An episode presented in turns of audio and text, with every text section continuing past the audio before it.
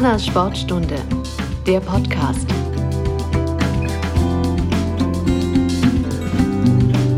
Hallo und herzlich willkommen zu unserer neuesten Folge des Humanas Podcast, die Sportstunde. Heute sitze ich ähm, in Magdeburg im Maritim Hotel und ich habe zwei Personen. Einmal ist Jenny bei mir, die ja auch schon den anderen Podcast mit mir moderiert. Hi Jenny. Hallo. Und einmal haben wir einen ganz besonderen Gast, nämlich Rainer Kallmund. Hallo, ich freue mich. Sehr schön. So, Jenny, dann fang mal an. Ach so, ja, na, ich weiß nicht, ähm, wollen wir erstmal vielleicht unseren Gast vorstellen? Stimmt, können wir auch wohl. Ist, Oder sich selbst vorstellen lassen? es werden ja wohl alle Kali kennen, aber sag doch mal ein paar Worte. Was machst du gerade so aktuell? Wer bist du eigentlich für alle, die Kali doch nicht kennen? Ja, im Moment gehe ich bisschen so durch die äh, Schlagzeilen, weil ich schwer abgenommen habe. Ich habe so eine kleine Magenoperation, das heißt Magenbypass. Und äh, ja, ich nehme jetzt ab ohne Hunger, mit Appetit, habe mich fast halbiert. Und 90 Kilo, das wundert alle, weil ich sonst doch bisschen rund war oder schwer rund war, auch im wahrsten Sinne des Wortes schwer. Und man fühlt sich so natürlich besser mit Frau, Kinder, man ist beweglicher. Ich hatte das Glück oder nicht Pech, ich würde sagen mal das Glück, dass ich also auch bei meinen 160, 170, 180 Kilo noch verhältnismäßig ordentliche Blutwerte oder Ausdauerwerte, Herzwerte, alles, was man so messen kann und testen kann, hatte. Jetzt sind sie wirklich optimal. Ich bin Optimal. ja, also ich bin 73 Jahre schon alt. Die Ja. meisten denken, ich bin gar nicht so alt. ich fühle mich auch nicht so alt, aber ich bin 73 Jahre alt, habe sechs Kinder, habe sechs Enkelkinder. Das sechste Kind haben wir adoptiert in Thailand. Bin also ist mein großer Schatz auch von meiner Frau, ist unsere Prinzessin. Ich bin sehr froh, dass äh, die anderen Kinder nicht so eifersüchtig waren. Also als die vor 30, 40 Jahren oder dann in der ähnlichen Rolle waren, war Papa weniger zu Hause. Ne? Wir sind zwar regelmäßig in Urlaub. Ich bin mit denen häufiger zum Kirmesplatz, wollte ich immer Boden gut machen. Die mussten mit allen Fahrgeräten fahren, Zucker, Watte, Eis, das noch essen. Den war es schlecht, der hatte manchmal noch Kreislaufstörungen. Ich hatte Zoff dann zu Hause, aber ich wollte dann alles wieder gut machen. Ne? Und Fußballverrückter. Ne? Früher hat Ja, man gesagt, eben. guck mal, der hat nicht einen Ball verschluckt, der hat drei Bälle verschluckt. Ne? Man kennt dich ja vorrangig aus dem Fußballbereich. Ja, ich würde einfach mal mit so einer Schnellfragerunde beginnen, mit der wir immer beginnen eigentlich. Also in letzter Zeit zumindest, seit wir es neu eingeführt haben. Das dritte Mal jetzt. Stimmt schon häufiger. Äh, da fangen wir mal an. Da wir das Thema Essen gerade hatten, Pizza oder Burger? Burger esse ich meistens das Fleisch von. Aber eine schöne Pizza mit Salami, oh, das fällt mir schwer, mich zu entscheiden. Also beides. Also beides, okay. Wenn du die Wahl hättest, Bus oder Bahn? Bahn. Okay. Kaufen oder selber machen? Kaufen ist besser bei mir. Ich bin handwerklich nicht gut, aber kochen kann ich sehr gut. Aber ich muss dann die, ja, die Zutaten kaufen, sonst geht es Ja, nicht. das, ist, das stimmt, das stimmt. Aber am Ende ist es ja trotzdem dann selber gemacht. Kaffee oder Tee? Tee. Und entweder Film oder Buch. Ja, in der Regel habe ich mehr Filme äh, geguckt wie Bücher gelesen, aber ich habe ob das äh, Simmel, Konsalik, auch solche Bücher sehr, sehr gerne gelesen. Äh, ja, trotzdem unterm Strich guckst du mehr in die Glotze rein und guckst du eher einen Spielfilm ein, das geht dann schneller wie im Buch. Aber ich lese auch ganz gerne Bücher, aber muss da Zeit haben. Ne? Und dann äh, im Urlaub mal mache ich das sehr gerne, mir ein Buch nehmen, das lesen, da kann ich auch mal nachts zwei Stunden länger im Bett wach liegen bleiben und das mit Spannung lesen. Aber wie gesagt, äh, wenn ich es objektiv sagen muss, nicht weil ich es lieber mache, Fernseh gucken, weil es einfach realistischer ist, besser umsetzbar ist. Nun haben wir ja jetzt, wir, wir müssen mal ganz kurz einordnen, wir nehmen den Podcast äh, etwas früher auf als sonst, weil Rainer Kalmund äh, jetzt halt in Magdeburg ist und dementsprechend ist die Aufnahme vor unserem Pflegepodcast, der sogar jetzt noch ausgestrahlt wird. Das ist korrekt. Deshalb nehmen wir erstmal nur Bezug auf unsere letzte Folge von, vom Sportpodcast, wo ja die Baskets zu Besuch waren und unser Schiri Uwe Biermann, der vorrangig im Ehrenamt tätig ist. Kali, was, also darf ich Kali sagen eigentlich? natürlich. natürlich.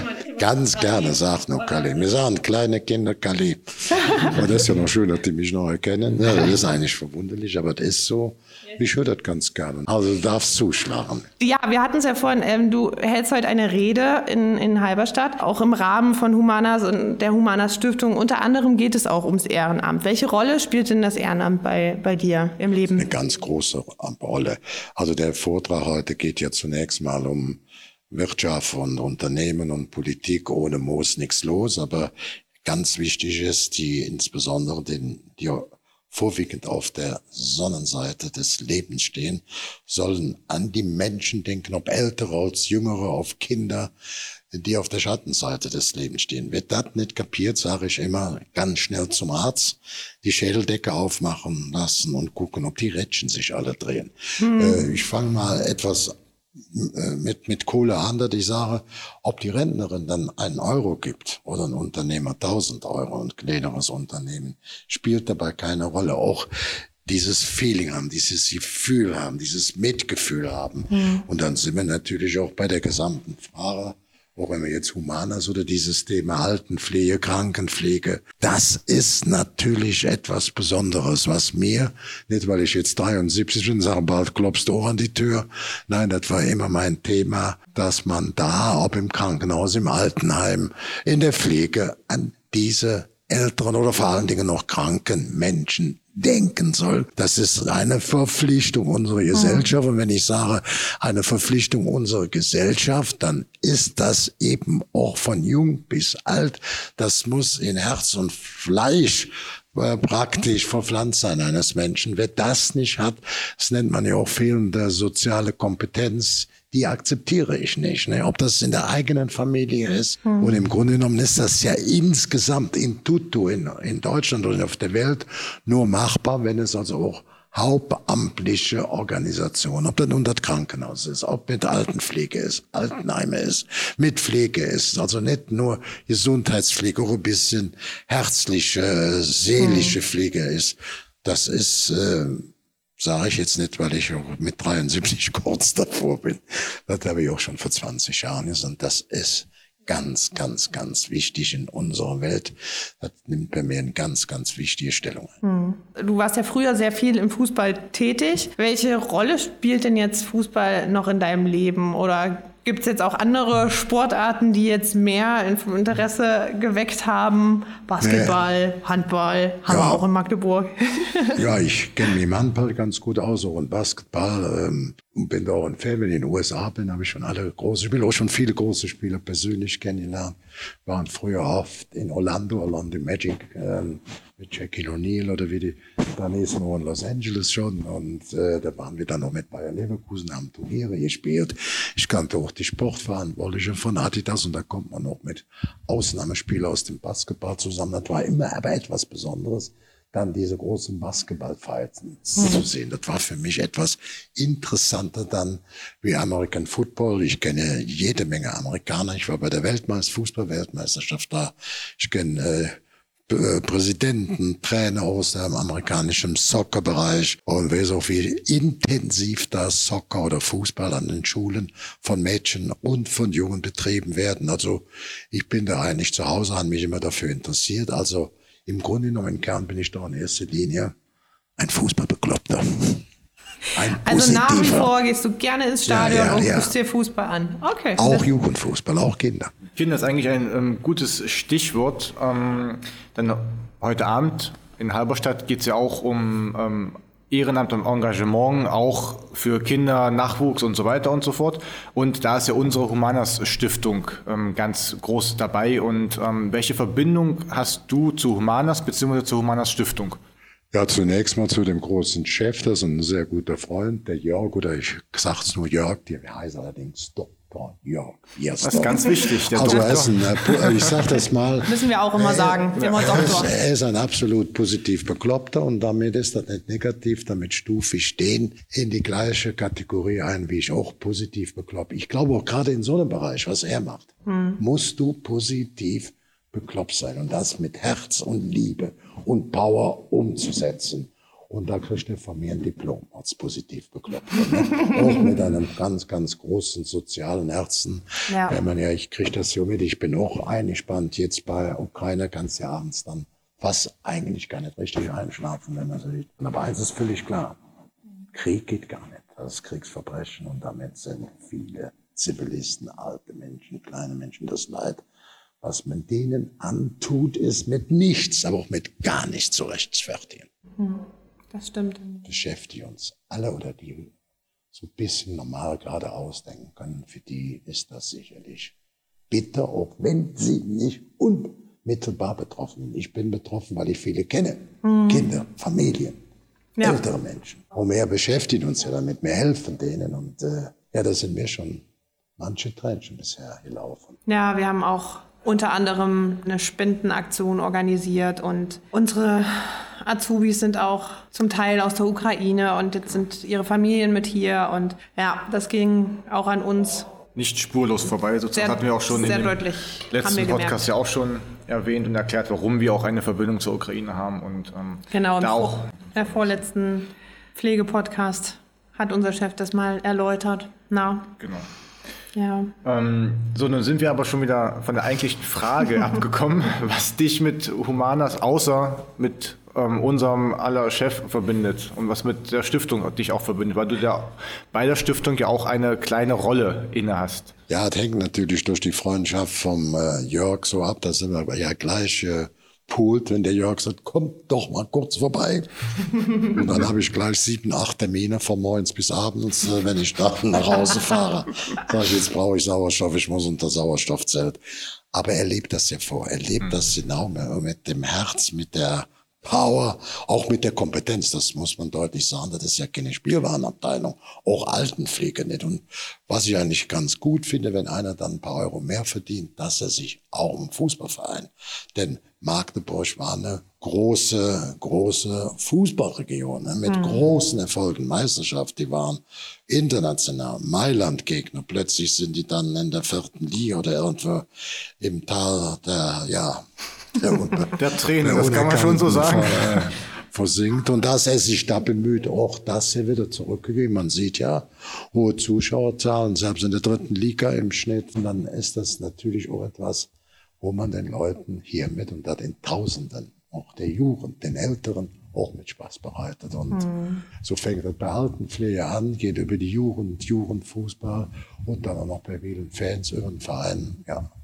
musst du positiv bekloppt sein, musst viel Zeit opfern, das kostet auch noch Geld, musst davon ausgehen, dass auch die Familie das Thema mitspielt. Das ist nicht alles so einfach. Selber bekloppt sein und deine Angehörigen oder Familie oder Frau, die da heiratet, muss auch noch bekloppt sein. Die Kinder werden automatisch bekloppt. Danke. Wer damit aufwachsen, ja. das meine ich jetzt nicht mit Fabian. Du kennst das gar nicht anders, ne, glaube ich. Ich kenne es nicht anders. Ich habe es noch nie anders erlebt mit Ruhe oder wie auch immer. Ähm, es war immer, immer etwas los. Ja, aus diesem Grund bist du dann auch, auch Botschafter quasi von der Humanas Stiftung geworden. Ja, ja, genau. ja. Bist ein Gesicht und ähm, Völlig überzeugt. Das Ja. macht das bei vielen Dingen. Ich bin äh, auch, äh, habe das jetzt gerade heute, der zehnte Tra- Bustransport aus Köln. Da war ich lange ähm, Botschafter, äh, mutige Kinder. Mutige Kinder war Deutschland. Jetzt hatte ich Glück gehabt, ich war in im Alter, die sind super aufgestellt. Mache ich jetzt nur noch Ehrenschirmer. Ich war auch Schirmer. Ich bin froh. Ich habe auch für RTL, bin ich in der Thüringer Ecke. Da unterstützen dann auch äh, große Institutionen, wenn ich dann dahin fahre. Thüringen, da ist meine Mutter geboren. Bei Eisenach gut, da, kriege ich schon Schüttelfrost. Was ich aber hab, wenn ich dann mit den totgeweihten Kindern spiele, ist alles gut. Wenn ich da vorher hin bin, ich, habe ich Wasser in der Augen, wenn ich fahr, wegfahre, auch wieder. Zum Glück bin ich in dem Moment, da ist zum Beispiel so eine Einrichtung für Familien, die dann mit dem todkranken Kind und den gesunden Kindern hinfahren, weil es auch ein Thema gibt, das ist fix. Da sind Familien, wo so ein Kind, was todkrank ist, dann konzentriert sich alles auf dieses Kind. Und das wird ja dann irgendwann auch so ein bisschen zur Normalität und die gesunden Kinder fühlen sich unwahrscheinlich vernachlässigt. Deswegen verbinde ich da so eine Einrichtung, zum Beispiel in Thüringen, äh, wo man sagt, ähm, ja, hier kommen noch die Gesundheitszielos wie Norwegen dabei. Das ist der Mittelpunkt von Thüringen. Und dass dann auch die gesunden Kinder mitfahren. mit mhm. den schwerkranken Kindern. Und das ist eine tolle Einrichtung. Das gibt es in Magdeburg auch, in einem ähnlichen Konzept mit dem Elternhaus, auf einmal um die Eltern geht von krebskranken Kindern, aber auch ähm, natürlich um die Geschwister. Ja, weil ja, die ja. brauchen ja auch noch die Aufmerksamkeit und müssen Ganz ja auch klar. noch die. Weil die ähm, natürlich, was du schon richtig sagst, Fabian, dann grundsätzlich ein bisschen leidet, weil man sich mehr dem schwerkranken Kind widmet. Und das ist auch wichtig, dass man dann innerhalb der Familie auch auf diese Kinder achtet. Dann ja. können Außenstehende auch Einfluss nehmen und da auch einspringen. Gut, nun jetzt wird etwas ähm, fröhlicheren Themen. das ist jetzt ganz, hm, ganz schwer. Schwierig. Von da aus jetzt zum Sport zu kommen, oh, gut. Ähm, ja, ähm, du hast Magdeburg und ähm, den Osten gerade schon erwähnt, weil deine ähm, Familie auch zum Teil aus dem Osten kommt. Bayer Leverkusen hat nach der Wende ja auch ganz viel in Richtung Osten geguckt, in Richtung Ostfußball. Wie war denn das damals? Also hat sich das Ende der 80er angedeutet, dass ihr gesagt habt, Mensch, da könnte bald eine Wende kommen oder war es eigentlich wirklich Knall auf Fall im Herbst 89 und 90, jetzt haben wir die Möglichkeit? Ja, für mich war eine Überraschungssituation. Ich habe da abends, kriegte die ersten Anrufe, jetzt gar nicht glauben können. Ich bin von Donnerstagabend, statt noch richtig ab, saß da vor der Flimmerkiste, ich denke, wir mich einer verarschen. Die Mauer ist auf, guck im Fernsehen, denke ich, guckst du einen schlechten Spielfilm oder was, ne? Und dann war sie wirklich auf. Das bedeutete für mich erst, weil meine Mutter kommt aus Thüringen. Ich war immer früher als kleiner Kerl, als noch das möglich war. Die Berliner Mauer war ja, war ich 13 Jahre, als die gebaut wurde, aber der Zone hier überwacht da. Ich fuhr immer überwacht da. Ich fand das dann als kleiner Junge spannend.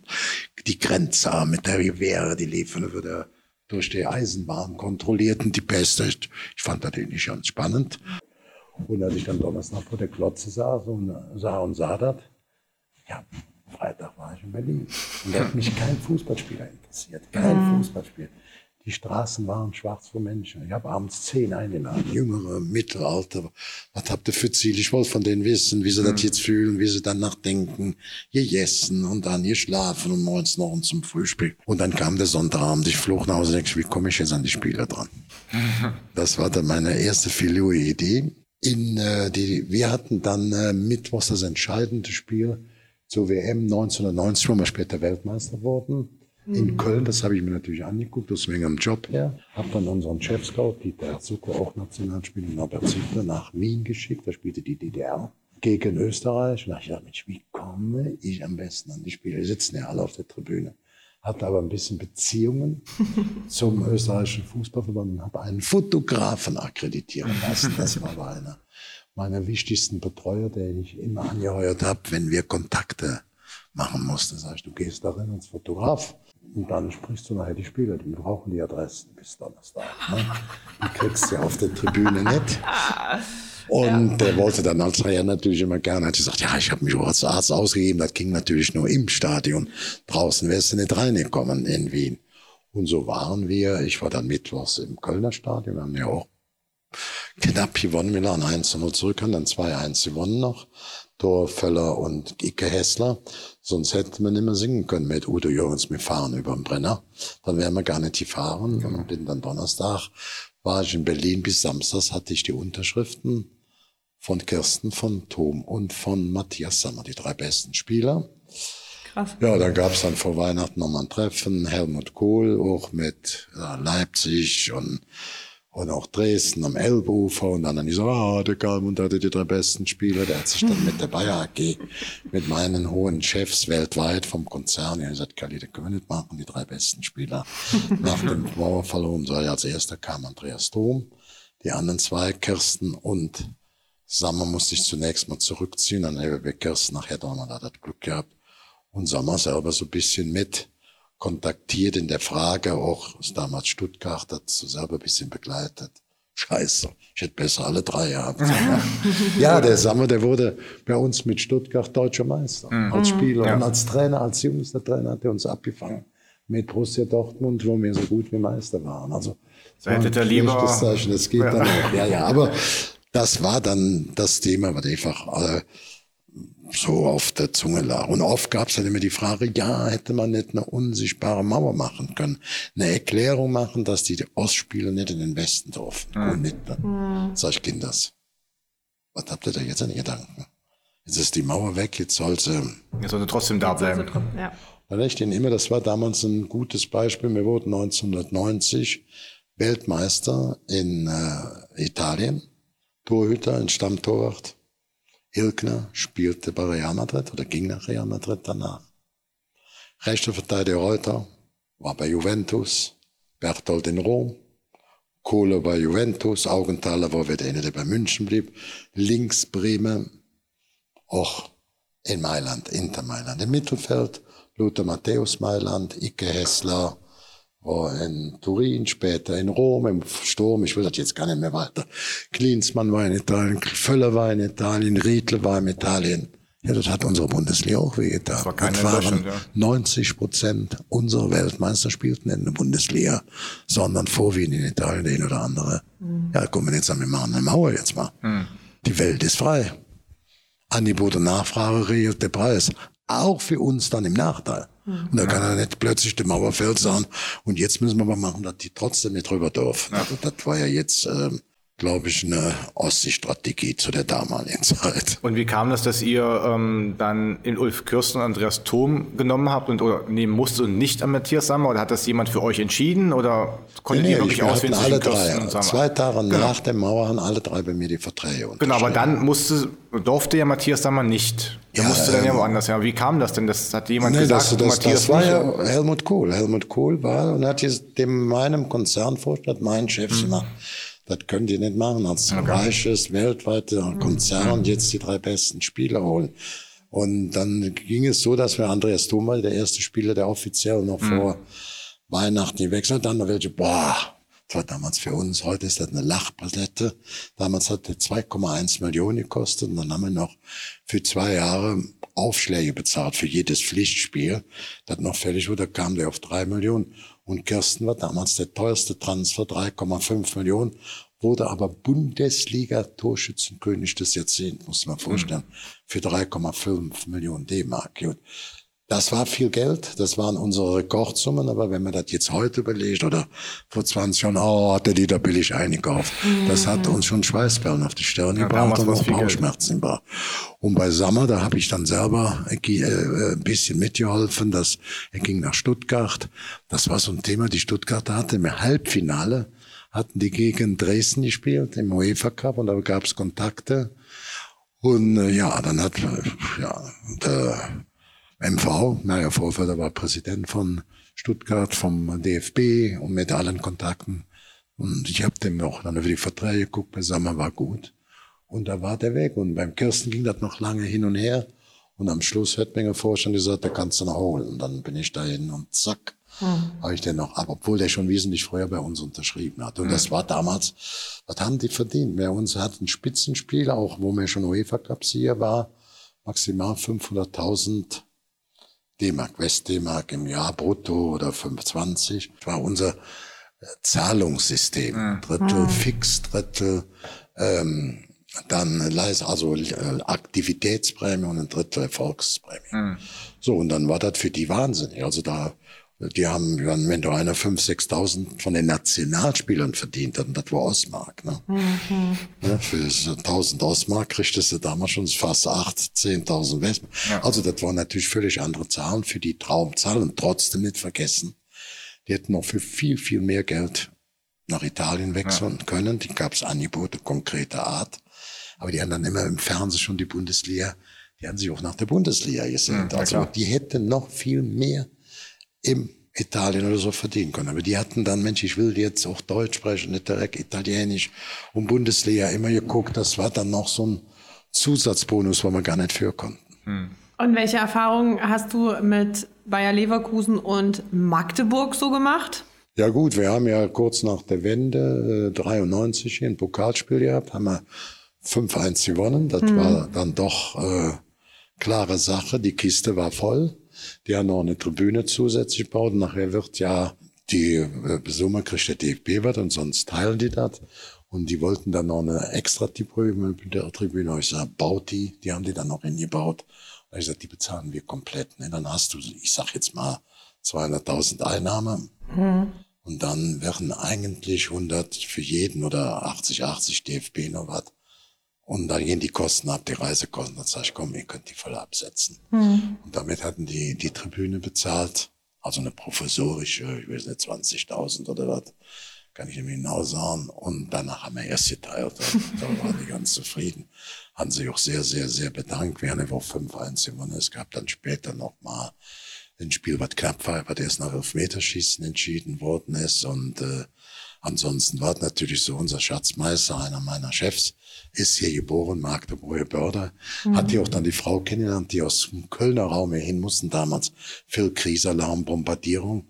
Und da war hier Ruhe, Friede, hat dann geheiratet, bei, bei Bayer so eine große Stellung bekommen, darf man nicht vergessen. Und äh, ja, Franz Böhmer, einer der großen DFB-Präsidenten, Werder Bremen, ist auch hier vor der Haustür geboren. Da sind wir dann auch im Rahmen des Pokalspiels, sind wir dann natürlich auch, haben eine Tour gemacht mhm. zu dem Wohnort von meinem Schatzmeister mhm. und auch einem großen Chef bei Bayer.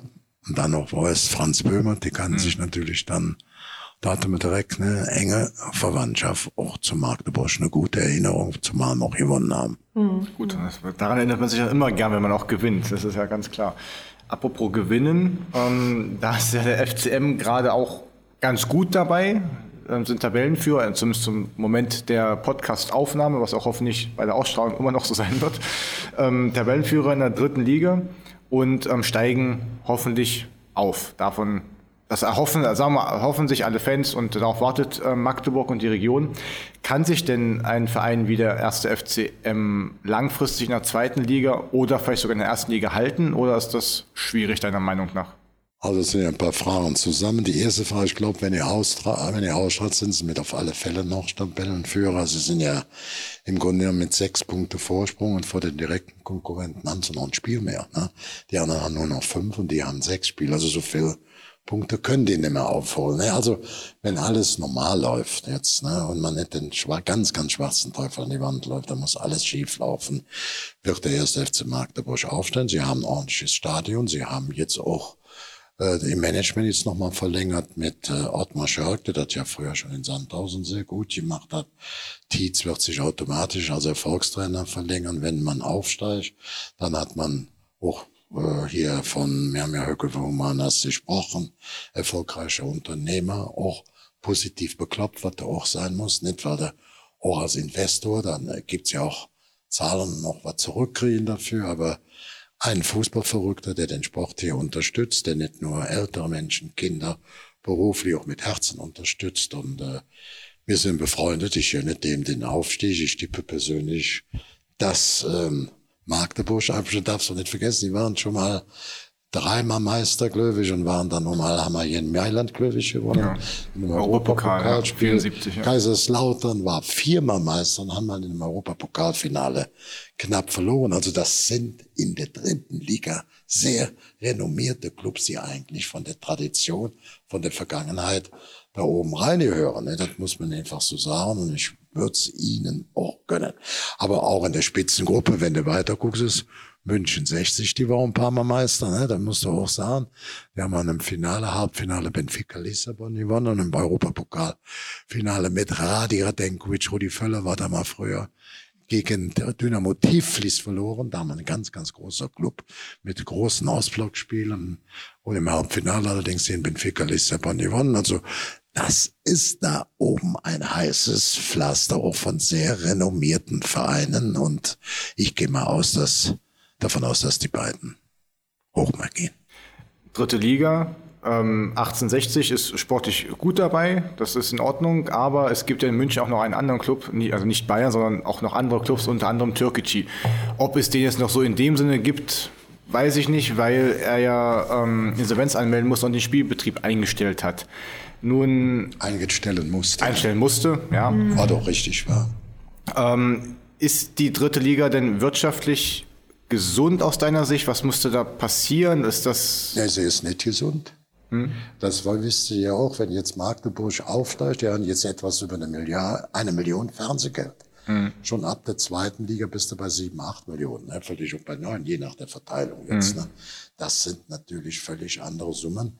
Da hast du das Dreifache von deinem Budget allein von so einem Fernsehsender bekommen. Und ja. wenn du dann noch viel Zuschauer kriegst auch die Sponsoren sind interessiert, dann kannst du auch ohne Moos nichts los, hast du auch eine gewisse finanzielle Ausstattung mit in deinem Verein, dass du sagen kannst, jetzt wollen wir erstmal drin bleiben und dann wollen wir aber auch mal ein bisschen da oben Richtung Bundesliga gucken. Das sollte dann auch eine Zielsetzung sein, aber immer Schritt für Schritt, nicht zwei Stufen aber hintereinander nehmen. Jetzt erstmal auf den Aufstieg konzentrieren. Ansonsten, wenn du eine Liga spielst, da sagen die immer, oh, der DFB, nicht die Vereine. Hm. Wir haben in der Situation, in der, äh, von den 20 Clubs, gibt es nur sechs Clubs, die ein positives Eigenkapital haben. Also diese Entscheidungen des DFBs richten sich nach Aktenlage, nach Schulden, nach Zahlungsfähigkeit, nach Liquidität und nach den Satzungen. Die geben nichts her. Mhm. Ich würde die Satzungen etwas schärfer machen, da können die Vereine auch beruhigter sein. Ich sage, jetzt seid ihr viel sicherer, aber ich werde auch noch ein bisschen engerer an die darin genommen, was mhm. eure Ausgabenpolitik. Die Liga braucht Investoren, nicht nur für die erste Mannschaft, für die Infrastruktur, für den Nachwuchs. Aber die Investoren nicht erzählen, ich bin ganz klar dafür, dass die, wenn die Bürgschaften geben, dann eben noch eine Bankbürgschaft in der Größenordnung vorliegt, so dass man dann die Lizenzierung auch von der Einnahmenseite her sicherer planen kann. Da hat man ja dann Sponsoren, mit kalkuliert mit ähm, Zuschauereinnahmen, mit Fernseheinnahmen und wenn dann Investoren, die man braucht, gerade in der dritten Liga, um das bisschen abzufangen, da muss man sagen, guck mal her, Bürgschaft, Bankbürgschaft. Ich, das, wenn du ja bürgst, dann bürgt mit Bankbürgschaft. Mhm. Dann können wir auch mit diesen Zahlen verbindlich agieren.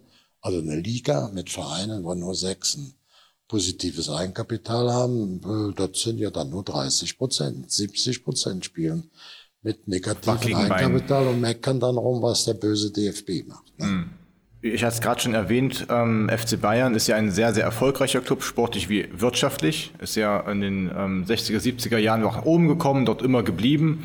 Klar gab es sportlich auch mal ein paar Dellen, aber sie haben auch ein, doch ein anderes Konzept gefahren. Sie haben auch den Basketball belebt. Also Uli Hoeneß hat, ähm, ist ja Fan vom Basketball und hat dann irgendwann gesagt, er möchte auch noch eine Basketballabteilung haben. Ist das auch ein Vorbild, um andere, ich sag mal in Anführungsstrichen Randsportarten ähm, in Deutschland zu fördern, dass man sagt, okay, die großen Vereine, Fußballvereine nehmen sich noch Basketball, was auch immer für Sportarten dazu?